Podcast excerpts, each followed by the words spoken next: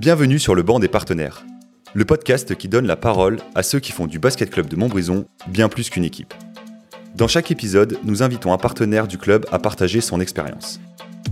Découvrez qui se cache derrière ces entreprises, leur parcours personnel et professionnel, ainsi que leurs conseils et astuces en matière de business. Explorez avec nous les histoires inspirantes de nos partenaires. Des récits uniques, des défis relevés et des moments marquants vous attendent. Alors installez-vous confortablement et plongeons ensemble dans leur univers fascinant.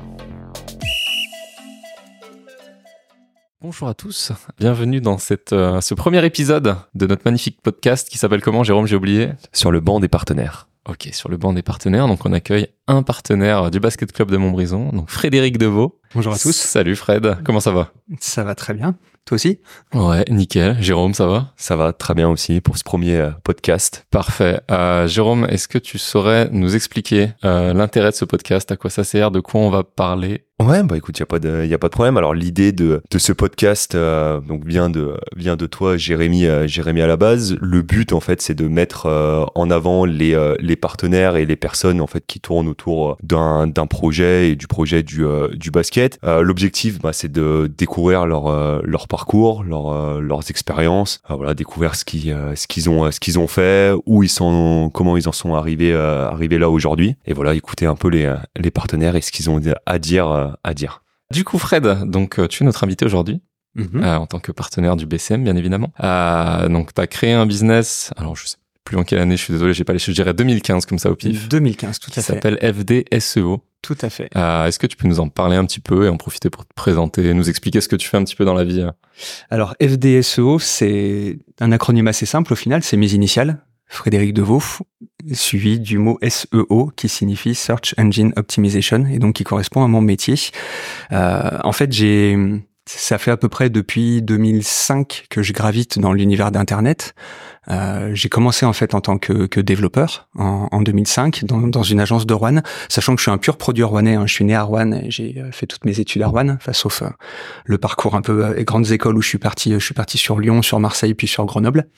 Et, et du coup, voilà, j'ai commencé en tant que développeur en 2005 dans une entreprise de Rouen qui s'appelle Agir Network, qui existe encore aujourd'hui, dans laquelle en fait assez vite je suis monté au poste de directeur directeur technique. Et en fait, avec un de mes associés qui lui était directeur de projet, on a eu une idée qui a germé de se dire est-ce qu'il faut pas qu'on se lance ensemble? On a des profils assez complémentaires. Donc en 2009, on a monté une agence web, toujours sur One, euh, qui s'appelle EOPS Technologies. Hein. La société existe encore. Et voilà, dans laquelle on faisait de l'édition de, sites. Donc moi, j'étais plus sur la partie développement initialement. On a développé notre propre outil qui permettait de créer des sites internet. Et mon associé, lui, était plus sur la partie commerciale et gestion de projet.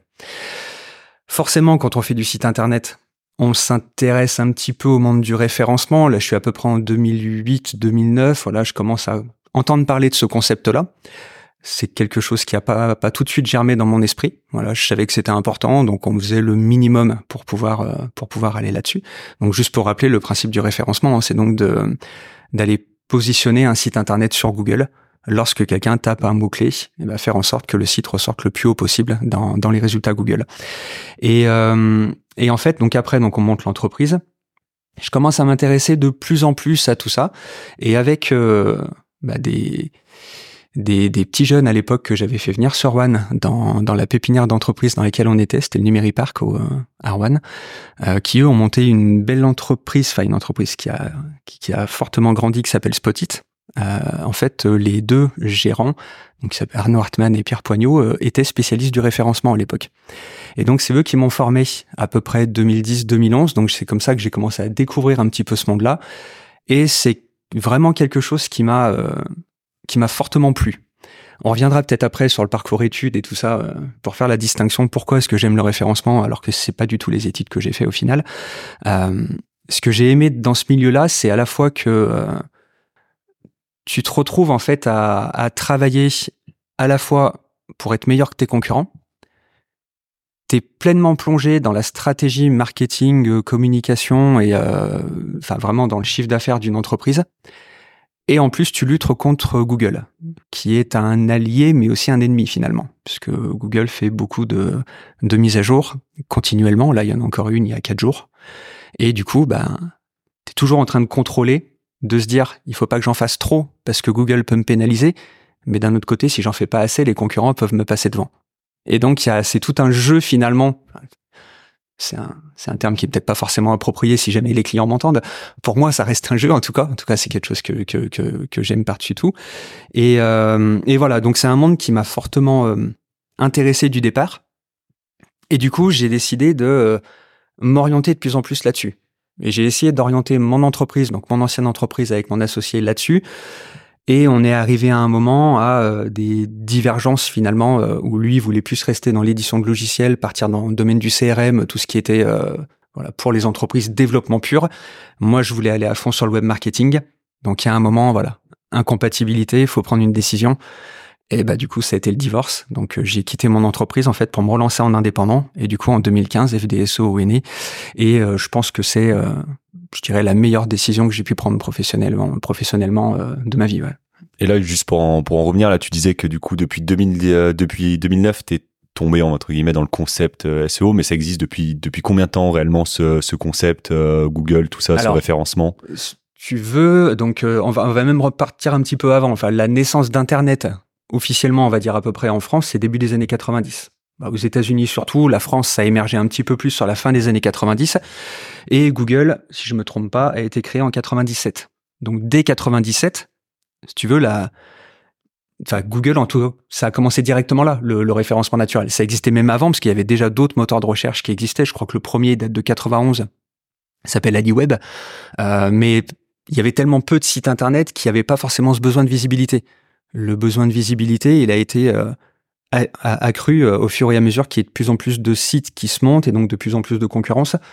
Et c'est donc là que le référencement finalement a, pris. Et je dirais que si on se cale vraiment en France, c'est à partir de 2005. 2005, je dirais, ça a vraiment commencé à prendre. Et euh, à partir de 2010, vraiment toutes les boîtes qui montaient un site web, ça devient, c'est devenu de plus en plus un automatisme en fait de penser au référencement. Donc tu étais vraiment aux prémices en fait, euh, on va dire du, du lancement. Aux prémices, oui, même si tu as toujours l'impression d'arriver trop tard. Ouais. Bah, tu as suivi quand même l'évolution donc de 2005, 2009 jusqu'à du coup 2000, 2023. Euh, mais... Si tu veux, là, quand je te dis que j'ai l'impression d'avoir commencé trop tard, c'est qu'au final, la décision de me mettre à temps plein là-dedans, c'est 2015. Et j'ai toujours, alors, je sais qu'il faut pas vivre dans le regret, il faut pas, mais c'est vrai que c'est toujours un peu, euh, tu te dis, ouais, si j'avais commencé plus tôt, ça aurait été beaucoup plus facile parce qu'en fait, ça devient de plus en plus compliqué parce que Google évolue, parce que euh, Google donne de plus en plus la place à, euh, à tout ce qui est référencement publicitaire, ce qu'on appelle Google Ads, qui prend de plus en plus de place dans les pages de recherche. Et, euh, et les algorithmes changent sans arrêt. Il y a de plus en plus d'acteurs aussi sur le marché. Donc, si tu veux, plus de concurrence. Voilà, il y a plus de concurrence. Il y a de plus en plus de sites. Donc, à la fois concurrence, à la fois au niveau du métier. Maintenant, il y a toute une jeune génération qui arrive. Enfin, je suis pas encore un ancien, mais euh, voilà, mine de rien, quand tu vois par rapport aux autres qui sortent de l'école, bon bah voilà, j'ai 41 ans maintenant, donc tu te dis, euh, voilà, on va dire ça, je suis un homme d'expérience. on va le tourner de façon positive. mais euh, mais ouais ouais, j'ai quand même ce regret de euh, de pas avoir commencé ça plus tôt, notamment en 2009 quand on monte notre entreprise avec mon associé, je me dis, on aurait peut-être pu faire autre chose qui aurait peut-être encore mieux marché. Après, je pense que j'avais pas forcément les épaules pour le faire à l'époque non plus pour me lancer en indépendant, j'étais très content de me lancer en co-gérance avec un associé qui lui avait plus de bouteilles que moi. Euh, moi, je suis déjà quelqu'un d'assez euh, un grand timide, on va dire, mais c'était encore pire à l'époque. Donc, euh, en fait, j'étais content d'avoir quelqu'un de plus entre guillemets de plus fort que moi pour pouvoir me me m'emmener avec lui. Ok, c'est marrant. Tu, tu, me vois sourire depuis tout à l'heure parce qu'en fait, on a un petit peu la même histoire sur ce truc-là. Euh, c'est-à-dire que moi aussi, je suis quelqu'un qui a pas du tout confiance en moi à la base, euh, qui s'est fait accompagner par des gens qui étaient, mhm. genre, à un, moment, donné, je me suis mis à bosser avec deux gars qui étaient pour moi, enfin, genre, pour moi, des génies. vraiment des gens que je respectais énormément, euh, qui avaient à la fois des capacités et business et techniques, enfin, qui pour moi sont folles. C'est-à-dire que, genre, jamais je m'imagine être à ce niveau-là un jour. Et toujours maintenant, je me dis que je serai jamais à leur niveau, mais par contre, je sais que j'ai d'autres compétences, machin, et le fait d'avoir bossé avec eux, euh, et de les avoir avec moi au quotidien, je me suis rendu compte que c'était des êtres humains comme tout le monde, qu'ils avaient des failles, des forces, euh, qui capitalisaient dessus énormément. Enfin, genre, ils étaient très bons dans ce qu'ils faisaient et du coup, leur manière d'en parler, etc., leur manière de se comporter avec les gens, machin. Enfin, on comprend un petit peu les rouages, les mécanismes, etc. Et on se dit, mais en fait, ça, je sais faire. C'est juste que je le montre pas donc euh, ça t'a fait grandir et t'as pris confiance en toi aussi à travers ça. C'est ça. Alors il y a aussi eu d'autres trucs qui ont fait que j'ai pas trop eu le choix à un certain moment de, me lancer solo, mais euh, mais ouais, ce côté d'être accompagné par quelqu'un, enfin c'est pas une sorte de mentor, mais c'est mhm. quelqu'un qui comble un peu tes lacunes, tes faiblesses, qui te donne confiance en toi et qui te permet en fait de genre ouais d'exploser en fait, de, de t'ouvrir complètement à tout ce monde-là, de comprendre plein de choses. Bah, ça fait partie de tes expériences aussi euh, aussi professionnelles. Exactement. Et tu as pu voir aussi, tu disais tout à l'heure que toi, tu étais plus sur la partie technique que la partie commerciale. Mhm. Là, maintenant que tu es tout seul. Je, je, le suis toujours. Euh, ouais, toujours tu es quand même un peu obligé, euh, voilà, tu es quand même obligé, un peu de. Euh, tu as, dû, euh, as dû performer un peu aussi sur la partie, la partie commerciale en étant, en étant tout seul, mais ça, ça a permis aussi d'apprendre de, nouvelles choses. Quoi. Moi, ça reste quand même un. Je peux dire un éternel problème parce que, enfin, t'arrives, j'arrive à vivre. Mais c'est vrai que heureusement que j'ai pu m'appuyer sur des, bah, sur mon ancien réseau d'ailleurs. En fait, tous mes anciens concurrents agences web, lorsque je me suis lancé tout seul, sont devenus des partenaires. Donc au début, c'est eux qui m'ont fait travailler. Donc je dirais, c'est aussi, euh, ah, il y a une part de, une part de chance quand même. Il y a une part de chance, il y a une part de, ouais, et puis de, réseau en fait, de, réseau humain, j'ai envie de dire. C'est le côté humain, je pense, qui joue beaucoup. Et j'avoue que après j'ai la CCI aussi, je connaissais un petit peu euh, du monde à la CCI et dès 2016, je suis devenu consultant pour la région Rhône-Alpes. Donc consultant, consultant numérique PME. Donc là, euh, c'est la CCI finalement qui a fait l'apport d'affaires pour moi, qui m'a rapporté des entreprises à accompagner dans euh, dans le département de la Loire et un petit peu sur le Rhône. Et souvent, en fait, à la suite des accompagnements que je donnais, eh ben, c'est des missions qui ont perduré. Donc c'est vrai que donc c'était clients actuellement, c'est des clients avec qui tu continues de, euh, de travailler. J'ai encore aujourd'hui. Et c'est vrai qu'au final, euh, je dirais heureusement pour moi, j'ai quasiment jamais fait de commercial. C'est que du bouche à oreille. Et, j'ai aussi la chance qu'on soit pas nombreux dans le secteur.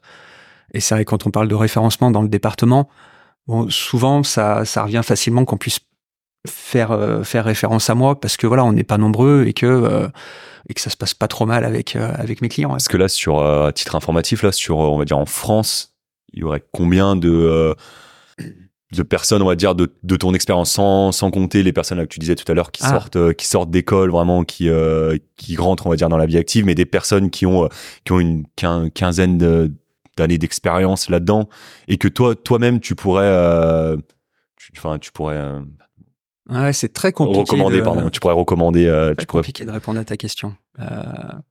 Euh... Alors, les, premiers sont partis à la retraite euh, récemment, parce qu'il y en a un qui s'est nommé le pape de référencement, qui s'appelle Olivier Andrieux, qui écrivait des bouquins, euh, tous les livres de référencement. Voilà.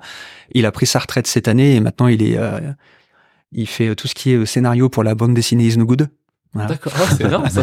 Donc il a, il a, il a complètement changé de voix. D'accord, rien à voir quoi. Voilà. Mais non, je dirais, je sais pas, quelques centaines quelques milliers. On n'est pas si nombreux que ça, en fait. Et là, sur le département, euh, je dirais qu'on est une poignée. On est vraiment à avoir un peu d'expérience. On est une dizaine sur le département. Et c'est très développé, euh, c'est très développé en, en, France ou nous on est encore en retard par rapport à des pays comme. On fait partie des pays les plus développés. je dirais même que les meilleurs référenceurs du monde sont français. Parce qu'après t'as quoi? T'as les, as les États-Unis. Les États-Unis, t'as la Russie aussi. La Russie. Après tout ce qui est Asie, ça commence ou? Ouais, un petit peu. Ils sont très bons en Inde et tout ça. Après ils sont euh, ils sont pas du tout sur les mêmes technologies que nous. Faut déjà savoir que Google, l'état de Google en France n'est pas le même. Ils sont pas le même état d'avancée dans tous les pays.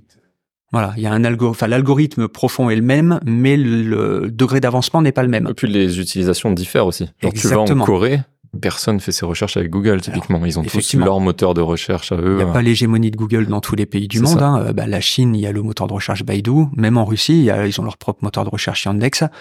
Après Google, je dirais toute l'Europe et euh, l'Amérique, le Japon aussi, c'est quand même Google euh, pour beaucoup.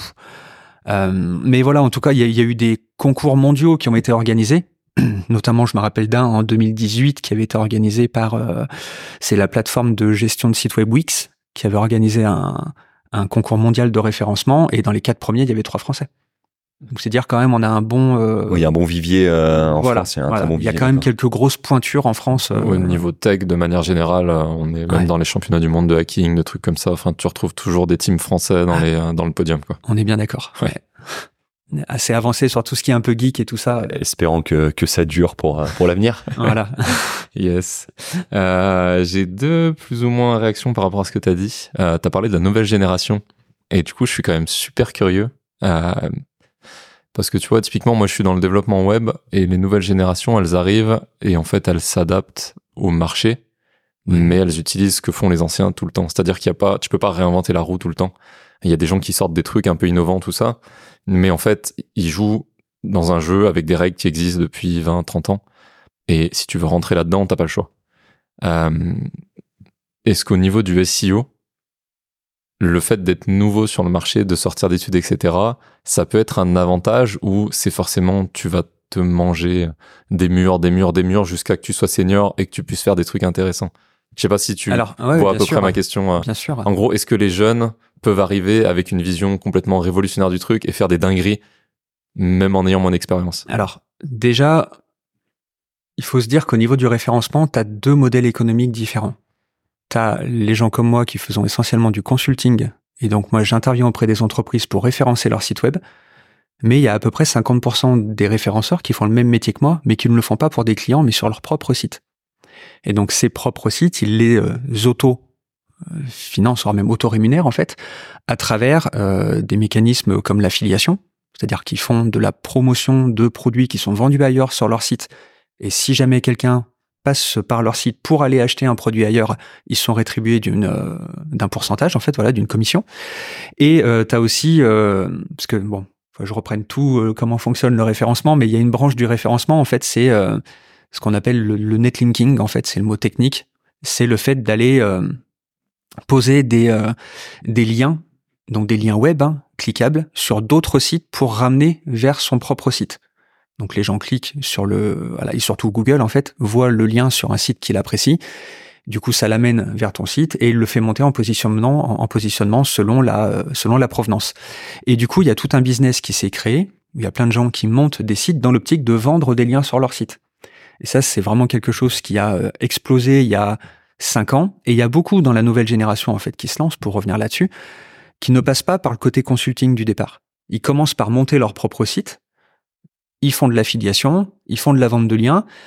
Ce que je peux reprocher des fois, alors pas forcément reprocher, enfin au- aujourd'hui en fait, il y a l'accès à l'information déjà est beaucoup plus simple. À l'époque, moi quand je me suis lancé, euh, on n'avait rien, il n'y avait pas YouTube. C'est triste à dire, mais YouTube, euh, voilà, YouTube, je crois même n'existait pas quand j'ai démarré. euh, et Quelle année euh, YouTube? 2008, je dirais. Ouais, j'aurais dit 2008, 2009, un truc comme ça au pif. ça, un mais peu au après début, Facebook, ouais. ouais. Au début, c'était tellement pas développé. C'est-à-dire que ouais, YouTube, t'avais des vidéos de chats et des mecs qui Voilà. faisaient des blagues devant leur écran. euh. 2005. 2005, Ok, ouais, d'accord, les même encore plus vieux. Et maintenant, bah, Et maintenant, t'as été racheté par qui- Google, euh, qui a été racheté Ouais. par Google en 2006. Tout à fait. Ok, ouais, donc c'est plus ancien que ce qu'on pensait. Merci pour le fact-checking, Jérôme. Merci Jérôme. Et du coup, euh, aujourd'hui, en fait, tu vas sur YouTube, tu trouves tout un tas de tutos et euh, des gens qui vendent des formations aussi et qui du coup, euh, parce que ça aussi, c'est encore un autre, un autre levier, bien entendu, la vente de formations sur Internet, euh, qui permet du coup de gagner de l'argent. Et en fait, il y a, y a tout un tout un marché un peu parallèle qui s'est créé, dans lequel souvent les jeunes se jettent à corps perdu. Et le tort que je peux leur trouver, c'est au niveau des pratiques qu'ils utilisent.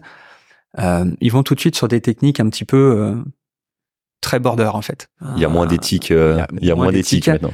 Parce que c'est l'appât du gain, c'est l'argent Oui. qui compte et finalement il y en a certains qui sont prêts à aller euh, voler du contenu sur des sites de gens honnêtes pour pouvoir euh, mettre en avant eux leur propre site web. C'est un exemple hein, que je donne, hein, mais euh, et du coup euh, donc là je, je dirais pas que c'est générationnel non plus. hein. Je pense que c'est plus la facilité en fait. Ils vont vers la facilité. Ils voient tout ça sur YouTube. Tu tapes sur YouTube comment gagner de l'argent sur Internet. Tu vas trouver tout un tas d'informations. Et bon, tu te dis bon bah allez, c'est la facilité, je vais là-dessus. Ça sera toujours plus facile que d'aller chercher du client. Et, et donc toute cette nouvelle génération commence à, euh, en grandissant, du coup, à venir un peu sur le marché euh, de la voilà, commercialisation quand même côté client. Et euh, ouais, je trouve qu'ils arrivent avec une éthique un peu différente quand même. Donc euh, je- bon, nous, ça nous permet de quand même de continuer, mais euh, c'est vrai que voilà, il y a de plus en plus de monde et ça devient quand même de plus en plus complexe. Ouais. Ok, euh, il y a une partie éthique, là, tu viens d'en parler, qui me fait penser à un truc qui est très très drôle que j'ai vu sur YouTube il y a pas longtemps. Euh, c'est une vidéo d'un gars qui a genre, euh, je sais pas, peut-être 16-17 ans, donc il explique comment faire du business en ligne et se faire de l'argent. Et en fait, il explique qu'il faut prendre, prendre son téléphone, appeler tous les business de ta ville et vendre des sites web aux gens. Et donc l'étape suivante, normalement, c'est bah, tu fais le site web, c'est-à-dire que tu sors prends tes mains, tu vas sur euh, WordPress.com, tu crées un WordPress, machin. Et en fait, lui, euh, comme là, il y a une vague de formation, de faire du pognon, machin. Enfin, tous les jeunes qui ont 16-17 ans veulent être millionnaires avec les Yomi Denzel, etc. Enfin, il y a vraiment une vague d'entrepreneuriat qui arrive et qui ont des étoiles dans les yeux. Donc, tant mieux parce que ça va développer plein de trucs. Mais en même temps, genre là, le gars, en fait, il t'explique qu'il faut que tu délègues. C'est-à-dire qu'il faut que ton site web, c'est pas toi qui va le créer parce que tu as autre chose à faire. Mhm. Toi, tu vas juste prendre ton téléphone et aller closer des, des deals. Et ensuite, tu vas déléguer. Et en fait, sa deuxième partie, c'est, OK, faut déléguer, mais faut déléguer pas trop cher. Donc, en fait, il t'explique, il- et il te le dit cash, en fait. Et c'est ça qui est extrêmement drôle parce qu'il est sérieux. Et en fait, il t'explique, il te dit, bah, là, maintenant, faut trouver un Indien. Et il fait, OK, alors comment on trouve un Indien? Et il cherche trouver un Indien sur Google, machin. Et c'est exceptionnel parce qu'en fait, genre, t'as vraiment l'impression qu'il parle d'un objet, alors que c'est un être humain derrière qui fait le truc et tout. Et genre, c'est vraiment ce côté éthique où tu vois que t'en as qui en ont rien à foutre. Euh, et puis c'est pareil, t'as des gars qui ont grandi dans la misère et tout, tu peux pas leur reprocher. Mais genre ouais, je pense qu'on joue sur des tableaux différents potentiellement entre Mhm. des gars qui ont de l'expérience. Et en même temps, est-ce qu'on peut leur en vouloir, tu vois? Genre t'arrives, euh, un mec qui commence pour faire du consulting, c'est dur, il te faut de l'expérience, il te faut des références. Euh, toi, tu peux aller facturer des trucs à peut-être 1000 balles la journée. Le mec qui commence, il peut jamais faire ça, tu vois? Donc, c'est aussi compliqué de leur en vouloir et ils essayent un peu de faire ce qu'ils peuvent, je pense. Ouais, et puis dans ce que tu dis, enfin, il y a aussi la prochaine révolution là qui a, qui a déjà démarré euh, il y a un peu plus d'un an, je Mm. dirais même deux trois ans. C'est que bientôt euh, les, les gens diront pas, faut aller chercher un malgage. C'est ça, va- ça va être, euh, faut chercher un, enfin, faut trouver un logiciel d'intelligence artificielle qui le fasse pour moi. Qui fait ça tout seul, ouais. Et derrière, tu le vends, euh, tu revends finalement ce service qui te coûte quasiment rien. Ouais, ça a déjà commencé, ouais, je pense. Ça a déjà très bien commencé. il y a des services déjà qui existent où tu cliques sur un bouton, ça te crée des sites web. Et pour en revenir un petit peu là du coup sur l'intelligence artificielle, est-ce que tu penses que ça peut remplacer l'humain? Ouf, c'est dur, ça, Jérôme. Alors, elle est très, elle est, elle est très vaste en plus ta question parce que là on sort complètement du cadre du web. Tu parles carrément d'humain au niveau des métiers, euh, métiers du Des métiers, quotidien. Euh, ça dépendra de certaines décisions qui seront prises aussi, je pense, au niveau politique. Mais clairement, si on laisse les choses dériver, oui, clairement. Je pense qu'entre la robotique et l'intelligence artificielle, euh, oui, tu peux remplacer euh, que n'importe quel moi, métier. euh, Aujourd'hui, on voit beaucoup plus, enfin, de plus en plus de choses, de, de sites. Enfin, on en parlait, on en parlait tout à l'heure. Par exemple, un, un site qui s'appelle Steve, euh, Steve AI qui peut faire directement, enfin, grâce à l'intelligence artificielle, qui peut générer en fait des, euh, des vidéos euh, publicitaires ou, euh, ou commerciales. Avant, voilà, c'était une personne qui pouvait, qui pouvait la faire. Aujourd'hui, en deux, trois heures, on peut nous-mêmes sortir une vidéo qui est ultra quali, quoi. Ouais, il y, y a beaucoup de référenceurs qui utilisent maintenant quasiment que l'IA, notamment pour faire de la rédaction de contenu, pour euh, voilà, pour monter des sites web. On en parlait juste avant. C'est vrai que l'IA vient révolutionner un petit peu tout ça. À titre personnel, je l'utilise, mais je l'utilise plus en complément pour pouvoir gagner en productivité. Mhm.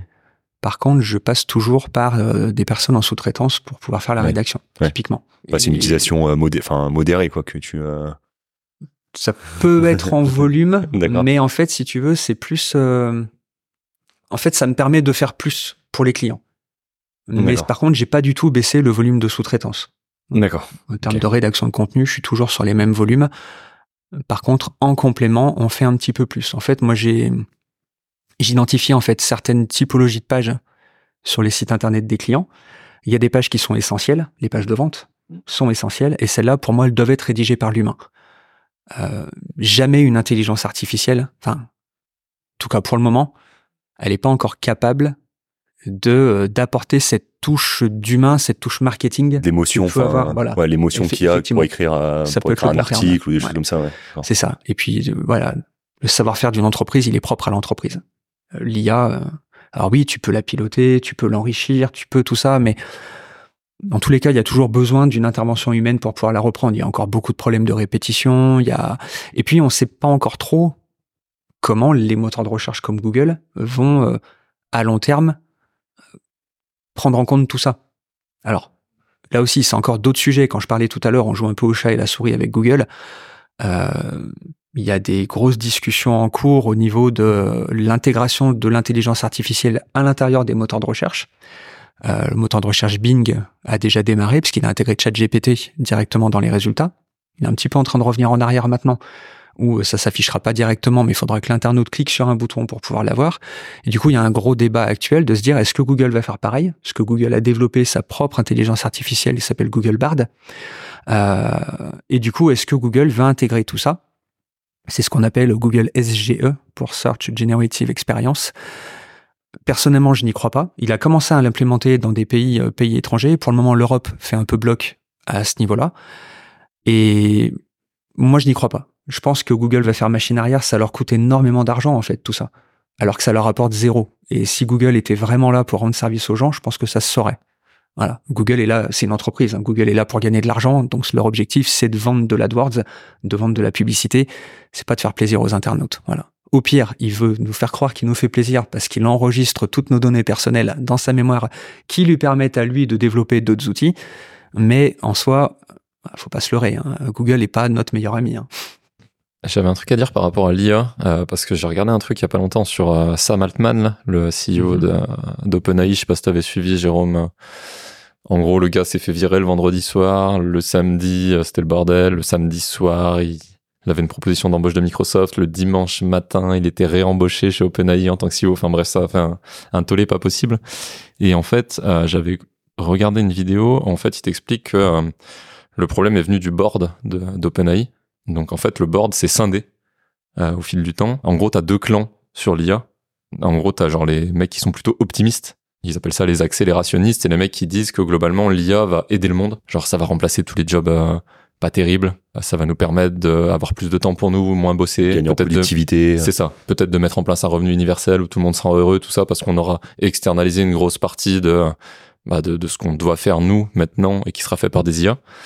Euh, et du coup, tu as l'autre branche qui sont les doomers, qui sont en mode, ben attention, genre là on va trop loin, et au bout d'un moment on va créer une IA genre qui sera beaucoup trop puissante, et ça va partir en cacahuète euh, totale, et il faut pas qu'on arrive là, donc on va se calmer tout de suite.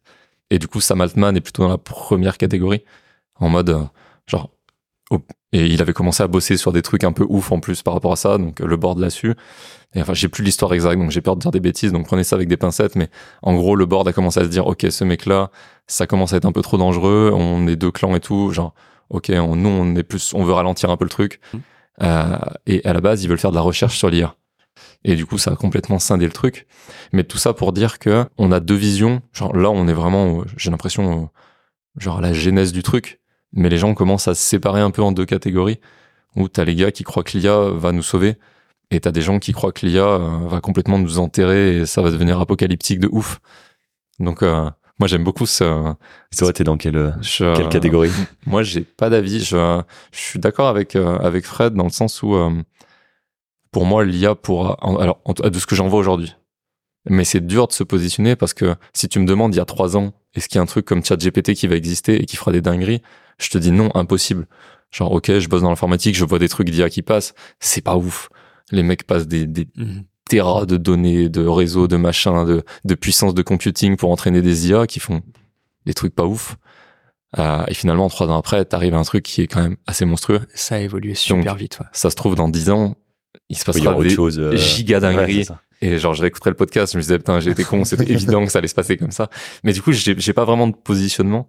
Euh, j'ai du mal à croire, donc c'est ce que je disais, je suis plutôt du côté de Fred, en mode, pour moi, c'est juste un assistant plus plus à qui tu peux demander des trucs, mais des fois, il te répond un peu à côté de la plaque, ou des fois, ton prompt est pas bon, c'est-à-dire que c'est comme quand tu parles à un être humain, si tu donnes pas les bonnes consignes, euh, si tu t'exprimes mal, si tu cadres pas c'est la, demande que tu veux, euh, c'est ça. T'auras pas ce que tu veux. c'est, après, c'est des trucs qu'on retrouve beaucoup dans les, enfin, les relations humaines aussi. C'est-à-dire que t'attends que les gens fassent un truc sans que tu leur demandes explicitement, parce que ça te paraît évident que tu veux ça comme output. Et genre, la personne le fait pas. Et t'es là en mode, mais pourquoi tu l'as pas fait? Bah, tu m'as pas explicitement dit que tu voulais ça. Ah ouais, mais c'était logique. Bah non. Et en fait, l'IA, des fois, c'est un peu ça. Tu te rends compte, tu te dis, putain, mais c'était évident dans ma tête que je voulais ça. Et tu relis ton prompt. Ah ouais, mais je vais pas demander, en fait. Et euh, t'as ce côté où, ouais, pour moi, c'est vraiment, genre, c'est un peu comme si t'étais ton assistant et en plus, tu peux te permettre de lui dire des trucs potentiellement que tu demanderais pas à un humain parce que, genre, ok, euh, de demander de rédiger un mail un peu personnel, machin, moi, ça me ferait chier de faire rédiger ça par quelqu'un ou une lettre de Noël personnalisée, par exemple. Euh, par contre, filer ça à ChatGPT, c'est cool, tu vois. Donc ouais, assist, pour moi, assistant, et c'est déjà vachement bien parce que ça délègue plein de trucs. Après, tout dépend de, tout dépend quelle est ta place, en fait. Je pense que si t'es, euh, un très grand chef d'entreprise et tout ça, de voir ce genre de choses qui, qui te permet d'améliorer la productivité et que ça va coûter moins cher. Et je pense que oui, tu peux te dire c'est super. Par contre, inversement, tu te mets de la place, tu te mets à la place de quelqu'un qui potentiellement peut être remplacé par peut être en danger. Forcément, il va pas bien le voir. Donc c'est c'est très compliqué en fait de répondre à ça. Je pense on peut pas faire de généralité. Je pense chacun va avoir son propre opinion. Euh, moi, j'avoue que même le côté assistant me dérange. Ah ouais? J'ai pas envie que, euh, enfin, c'est par rapport à tes données ou non, bon, c'est même pas une bon, j'ai rien de spécial à cacher, mais j'ai pas envie que Google euh, vienne euh, trop s'immiscer finalement dans ce que je fais. J'ai le droit de faire des erreurs, j'ai le droit d'oublier des choses. J'ai pas envie qu'une machine euh, me rende parfait, quoi. J'ai pas envie. Bah là, c'est un peu le, c'est un peu le pro, enfin, le problème avec l'IA, quoi. C'est qu'on remplace vraiment, enfin, on accompagne l'humain, donc en fait, on l'empêche de faire, de faire des bêtises. Ça revient un peu comme tout à l'heure, on disait sur, on peut potentiellement louper une, boîte ou un business, mais quand même apprendre des choses. Là aujourd'hui, quand on fait rédiger quelque chose par euh, par une IA, en fait, on n'apprend pas grand chose puisque en fait l'IA l'a fait pour nous quoi. Alors même si tout à l'heure tu disais par rapport au script, c'était il peut y avoir des erreurs, mais je trouve qu'on se trompe pas assez pour apprendre quoi du coup. Bah en fait tout est allé tellement vite. Si jamais, enfin moi qui suis né dans les années 80, j'ai connu un monde sans Internet aussi, tu vois. Et euh, Internet a déjà été une énorme révolution. Et là, l'IA apporte une autre évolution complémentaire. Et ouais, ça va. Je pense que les gens comme moi qui ont connu le entre guillemets le monde d'avant, ça nous perturbe encore plus. Ouais. ouais. c'est vrai que nous, on l'a pas. Enfin, moi, je l'ai bah, j'ai moins connu, moi j'ai grandi en fait avec toutes les euh, les évolutions, euh, enfin la télé, le téléphone, tout ça, on avait on avait tout, internet. La, télé, je l'ai eu quand T'as jamais appelé tes copains euh, genre sur leur fixe Non. Et c'était ta mère qui répondait, oui, est-ce que je peux parler T'as pas connu le téléphone à cadran Non, jamais. Et puis les les SMS payants avec le nombre de caractères, tout ça, on n'a jamais. T'as pas eu ça T'avais pas les forfaits bloqués Non, j'avais pas les forfaits bloqués. Moi, moi je suis je suis de la nouvelle la nouvelle génération, donc c'est vrai que nous on a moins ce ce changement en fait de toutes ces évolutions qui sont arrivées. je trouve que c'est vraiment brutal au final quand tu regardes. Parce que ça s'est passé en quoi 40 40 bah, ans Même pas 20 ans. 20 ans ouais. Franchement les débuts d'internet vraiment où les gens commencent à avoir des forfaits chez eux et un ordi, c'est début 2000 hein. Fin vraiment fin fin 90 mais genre 98 99 max quoi. Et qu'avant il y avait déjà une enfin entre guillemets révolution des CD-ROM qui n'a quasiment rien fait au final hein. Ça a quasiment pas duré tout ça. Mais euh, voilà, à l'époque on prenait un dictionnaire voilà, de toute façon. C'est tout bête, hein, mais tout va, tout va plus vite maintenant. De toute façon, tout va, tout va très tout vite. Va, tout va plus vite parce que là, ChatGPT, c'est sorti à quoi? Il y a un, ça va faire un an. ça fait un peu plus d'un an. Ça va faire un an. Officiellement, enfin la sortie officielle grand public, ça fait un an. Un truc comme ça. C'était décembre, décembre l'an passé. Ouais, ça va faire un an et ça a déjà pris une place importante dans dans nos vies, quoi. Enfin. Alors, le truc qui me rassure quand même, c'est que les usages en fait, on l'a vu, il y a eu un espèce d'effet boom au début où la nouveauté, tout, enfin, beaucoup de gens sont allés regarder et ça c'est quand même, c'est quand même retombé. Aujourd'hui, il y a beaucoup moins d'utilisateurs. Yes. Euh, je me permets, du coup, on va recentrer un tout petit peu le podcast sur le SEO parce que j'avais plein de questions et j'ai envie d'avoir mes réponses. je sais que genre dans le hacking, t'as des black hats, des white hats, des gens qui, en gros, des gens qui hack pour la bonne cause et des gens qui hack pour la mauvaise cause. T'as des gens un peu dans les deux camps. Euh, Est-ce qu'au niveau du SEO, on parlait d'éthique tout à l'heure, euh, tu te positionnes comment toi par rapport à ça? Est-ce que tu fais des trucs un peu border? Alors, on a, on a le même, effectivement, la même euh, distinction entre le white hat et le black hat au niveau référencement. Le white hat, on va dire, c'est ceux qui suivent les, euh, ce qu'on appelle les guidelines de Google. Google te dit ce qu'il faut faire, tu le fais, ok? Black hat, c'est vraiment euh, le côté, en fait, dans toutes les thématiques un petit peu, voilà, très border, tout ce qui est le, le, porno, le casino en ligne, le poker et tout ça, c'est, ils font que du black hat dans toutes ces thématiques-là. Après, moi, je pars du principe euh, que à partir du moment où on fait appel à un consultant et où tu commences à travailler sur ton site, tu n'es plus dans du white hat. Donc, ah ouais? officiellement, il faudrait rien faire en fait si t'écoutais Google. Ok, genre vraiment naturel, naturel. Exactement. Or nous, moi, je fais du référencement naturel avec des grosses guillemets autour. C'est du dit naturel au final. C'est pas, c'est pas vraiment naturel à partir du moment où on essaie de forcer les choses. Donc, euh, on va parler de grey hat. Voilà. Après, il y a des techniques effectivement qui sont euh, interdites, comme je parlais tout à l'heure, de vol de contenu. Euh, ça, c'est clairement quelque chose qui est interdit, hein, de voler du contenu, de couler volontairement des concurrents. Tu peux faire tomber un site concurrent avec du black hat et du coup, toi, prendre sa place. Il y a tout un tas de techniques comme ça euh, qui, qui, existent. Hein. moi, je les connais. J'ai été formé au black hat juste pour pouvoir m'en prévenir, on va dire. Voilà. Mais je l'utilise pas. Jamais. Ok. Ok, ok. Euh, Jérôme, t'as un avis sur ça, ça Tu connaissais un peu Non, pas du tout. Je viens de, je viens de l'apprendre là. Tout à l'heure, tu disais que t'étais, euh, t'étais jugé du coup sur tes, euh, sur tes résultats. Pour expliquer un peu à nos, à nos auditeurs, euh, toi, c'est quoi tes indicateurs de performance que tu, coup, tu, euh, tu évalues pour leur expliquer un petit peu, euh, un petit peu comment ça se passe un peu plus en détail, quoi? Alors, quand tu, euh, quand tu travailles le référencement d'un site web, en fait, pour évaluer tes résultats, généralement, ça va se passer en quatre phases. La première phase, c'est que tu vas commencer à te positionner sur les mots-clés. Mais tu vas te positionner 80e. Donc, en soi, huitième page de Google, Un mot-clé, tu peux juste euh, rappeler ce que, ce que c'est pour, euh, C'est une, une expression qui est tapée par un internaute sur un moteur de recherche. Voilà. en lien avec ton activité. euh, Exactement. Tout est un mot-clé finalement. N'importe quelle phrase que tu peux taper est un mot-clé. Euh, et sur les indicateurs de performance, tu disais. oui, T'avais voilà. quatre phases. Première, la première phase, tu commences à te positionner. La deuxième phase, tu vas continuer de monter en positionnement et tu vas déclencher ce qu'on appelle des impressions dans Google. C'est-à-dire que ton site va s'afficher dans les résultats Google, il n'est pas forcément cliqué. Donc là, il y a un outil qui est super, qui est fourni par Google, qui s'appelle la Google Search Console, qui te permet de visualiser ça. Donc moi, dans mes premiers rapports, généralement, je montre la Search Console avec les évolutions des impressions dans Google. Après, le troisième effet, c'est que tu vas avoir de plus en plus de clics, parce que forcément, tu continues de monter. Donc, tu vas gagner du clic euh, vers ton site. Donc ça, je dirais, le trafic qui est généré vers ton site web en référencement naturel, c'est quand même une donnée qui est primordiale. Et le quatrième effet, bah, c'est le chiffre d'affaires, ou la demande de contact, la demande de devis, ce genre de choses. Je suis quand même aussi jugé là-dessus, même si finalement, je suis pas complètement et uniquement responsable si jamais il y a du trafic et qu'il n'y a pas de demande derrière. Parce que ça peut être un problème justement au niveau de l'UX du site web, euh, ou que le site est très lent, ce genre de choses, et du coup les gens vont pas vers l'acte de conversion. Mais pour pouvoir juger un petit peu de la pertinence de mon travail, de la pertinence des mots-clés qui ont été sélectionnés, il faut quand même aller là-dessus euh, pour pouvoir juger euh, bah, de la rentabilité finalement par rapport à une action. Et tu Donc, disais, tu fais un travail du coup aussi de, de consulting. Du coup, euh, à partir du moment en fait où tu, euh, tu, tu évalues un, un site avec ton, avec ton client, il faut combien de temps avoir, avant d'avoir des, euh, des résultats, on va dire, des résultats concrets? Alors ça dépend déjà si ton site est nouveau ou s'il a déjà un existant. Un site neuf, il va forcément lui falloir un petit peu plus de temps parce qu'il va falloir qu'il montre pas de blanche à Google pour lui dire voilà, je, je suis légitime en fait. L'idée c'est la légitimité. C'est un peu comme dans la vie, il faut être légitime quand, quand on propose quelque chose. Un site web c'est la même chose. Euh, donc déjà, tu as ce premier aspect-là. Donc ça veut dire que la réponse, ça va être ça dépend. hein. Ça dépend des cas. Oui, Euh, faut pas faire une c'est un peu généralité. la- euh, C'est un peu la, référence, la réponse de référenceur euh, classique. On dit toujours le ça dépend. Euh, ça va dépendre aussi de ton environnement concurrentiel euh, et de ton environnement thématique. Si aujourd'hui tu te lances et tu as envie de vendre des maillots de bain sur Internet, bon courage.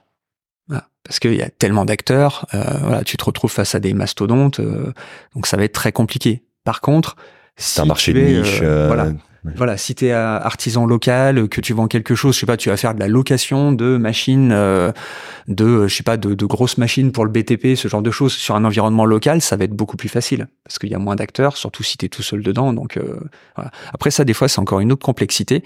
Par contre, c'est quand les gens se lancent sur Internet avec un besoin qui n'existe pas. Pour lequel tu n'as pas de mots-clés qui existent. Les gens ne font pas de recherche dans ton secteur. J'avais eu euh, une expérience comme ça avec une, une dame sur One, euh, dès, je crois, 2010, entre 2010 et 2012, qui avait euh, créé des tissus anti-ondes pour pouvoir euh, couvrir ta box et éviter que euh, tu aies des, euh, euh, voilà que tu sois que ton corps puisse être euh, touché par les ondes. Donc elle avait créé ça. Seulement il y avait aucune recherche.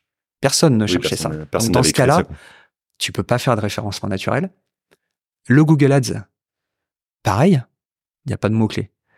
Les réseaux sociaux n'existaient pas encore euh, aussi bien qu'aujourd'hui. Il n'y avait pas encore Instagram, si je me rappelle bien, euh, et tout ça. Il y avait juste Facebook. C'était un peu compliqué quand même de communiquer dessus. Il y avait pas, euh, je crois que tout le programme publicitaire de Facebook, c'était au balbutiement, en fait. Donc là, tu te retrouves des fois dans des, dans des situations, alors qui aujourd'hui, pour lesquelles effectivement, tu as d'autres solutions, mais euh, pour lesquelles le référencement ne peut pas, ne peut pas répondre.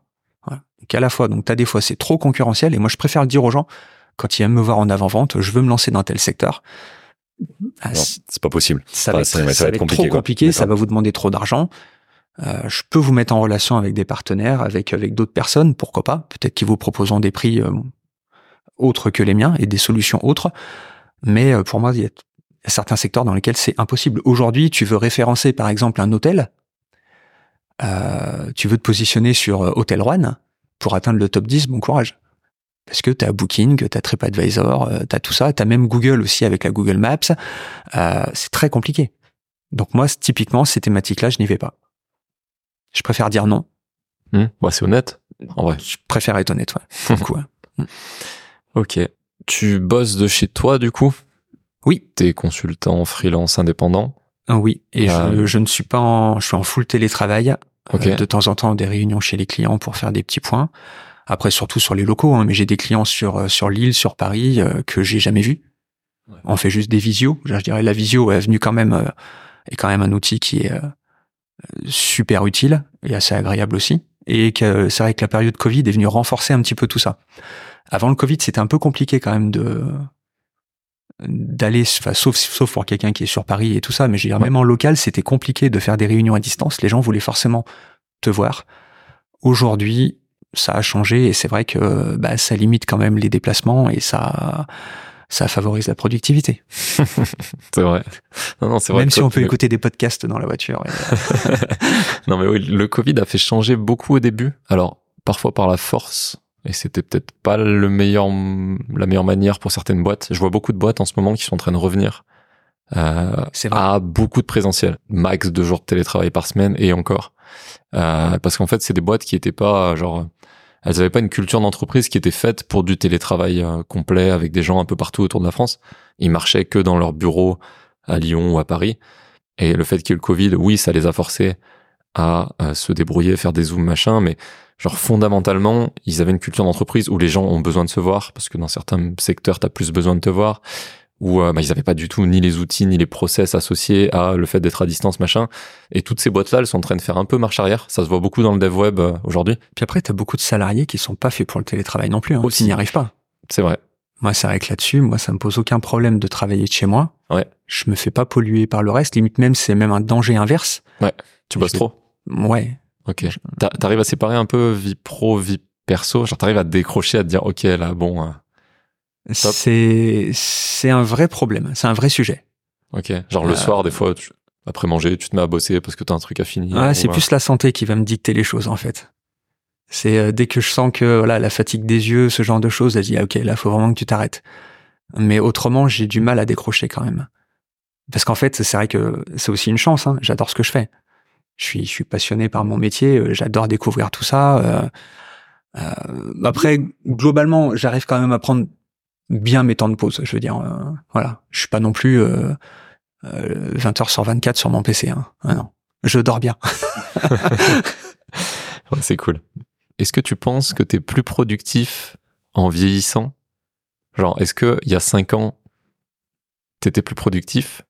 Ou est-ce qu'aujourd'hui, tu es plus productif parce que tu as pris de l'expérience euh, tu vois ce que je veux dire? Genre, est-ce que le fait de vieillir, c'est plutôt un frein parce qu'en fait, t'as moins envie de bosser, t'es plus fatigué? Ou est-ce qu'en fait, t'es plus productif parce que tu sais exactement ce qu'il faut faire, comment, de quelle manière, quels interlocuteurs tu dois aller voir, ce que tu dois demander à ChatGPT pour qu'il t'aide? Alors aujourd'hui, je dirais que je suis plus productif euh, parce que déjà il y a beaucoup de choses que j'ai automatisées euh, via des développements d'outils que je me suis fait qui me permettent d'être beaucoup plus euh, bah, productif, beaucoup plus à l'aise, euh, et aussi parce que j'essaye de beaucoup travailler sur l'organisation. Je suis constamment en train de remettre en question ces aspects-là euh, que ce soit au niveau de mon travail et aussi des échanges avec la avec mes sous-traitants, euh, parce que voilà, c'est vital. On peut vite se faire déborder, surtout quand on est tout seul. Euh, après aussi, je, je me fais accompagner. Euh, j'ai un, un, coach en fait. Hein, euh, tous les mois, en fait, je fais un accompagnement d'une demi-journée avec un, c'est un référenceur hein, qui fait partie des meilleurs de France. Euh, qui me forme, qui, qui m'aide aussi à prendre les bonnes décisions. Parce que c'est vrai que c'est un peu l'inconvénient quand tu es tout seul. Ouais. Euh, c'est de savoir est-ce que ce que tu fais c'est bien? Est-ce que tu fais pas une erreur? Surtout que bon, j'ai, j'ai, je sais pas justement aussi parce que je suis tout seul et aussi parce que j'ai un, un portefeuille client qui est, euh, qui est, euh, qui est assez important. J'ai pas le temps de faire de la veille.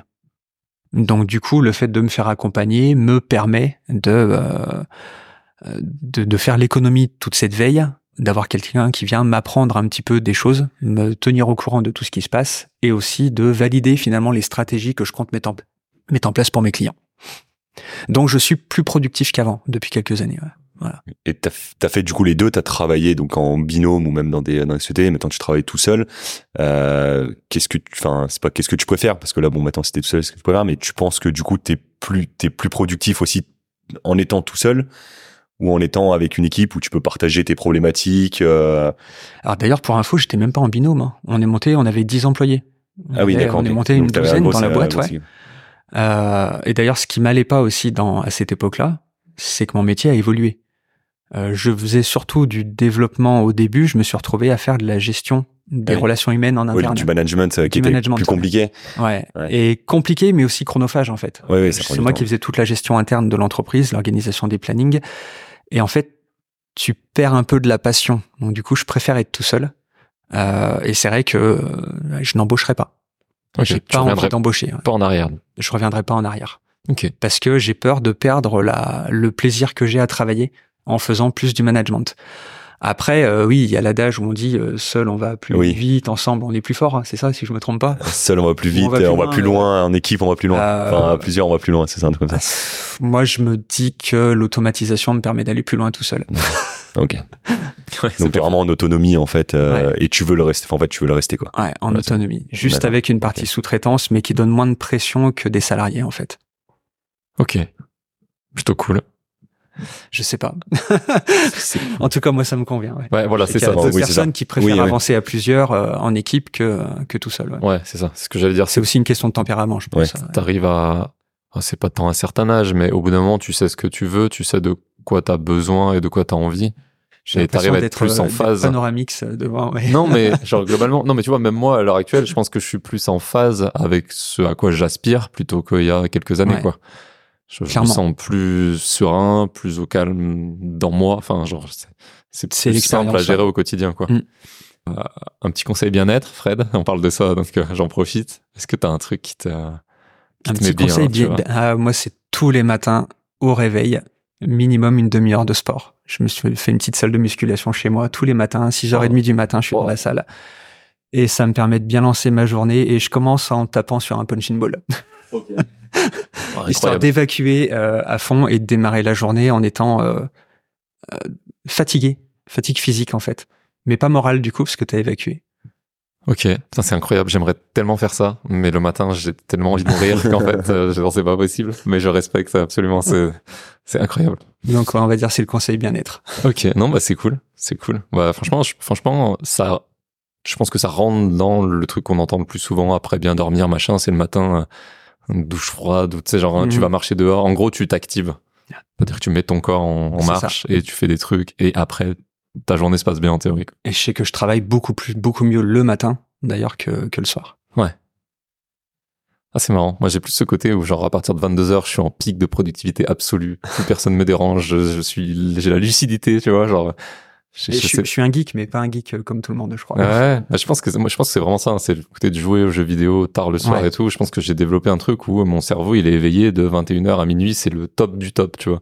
Ah, je sais que, j'ai besoin d'être euh, euh, jusqu'à jusqu'à 11h. C'est là que je suis au taquet, en fait. Ok. Ouais, moi, c'est l'inverse le matin. non. c'est quoi le pire conseil qu'on t'ait donné professionnellement parlant? Ça, c'est une elle est dure celle-ci. Question à laquelle je n'étais pas prête. Elle est dure celle-ci. Genre, il y a un gars, il est arrivé, il t'a dit, ok, vas-y, genre, faut faire ça, c'est trop ouf. Euh, t'as fait, genre, vraiment, fallait pas faire ça, tu vois. c'est dur, Jérôme, est-ce que ça te... Euh, non, moi, parce que j'ai toujours eu la, la chance d'être euh, d'être plutôt bien accompagné. Moi, pour mon parcours, j'ai fait euh, en sortie de bac, j'ai fait cinq ans d'alternance. J'ai toujours eu la chance de tomber sur euh, sur des tuteurs à chaque fois. Enfin, vraiment qui m'ont qui m'ont aidé, qui m'ont accompagné. J'ai jamais eu réellement de. On t'a jamais envoyé dans le mur? De mauvais conseils. Peut-être euh, continue l'école? Ah, oh. On, va, on parle là-dedans ou pas? C'est pas un débat qu'on peut ouvrir. Euh, c'est pas un débat qu'on peut, qu'on peut ouvrir qu'on peut ouvrir aujourd'hui. Ouais, on n'a pas. Non, il y a pas. mais je pense que c'est pareil. Il y a toujours, il y a pas de mauvais conseils en fait. Euh, ça peut être des ouais, des conseils qui sont pas adaptés en fait à ta personne, mais il y a pas de mauvais conseils, je pense.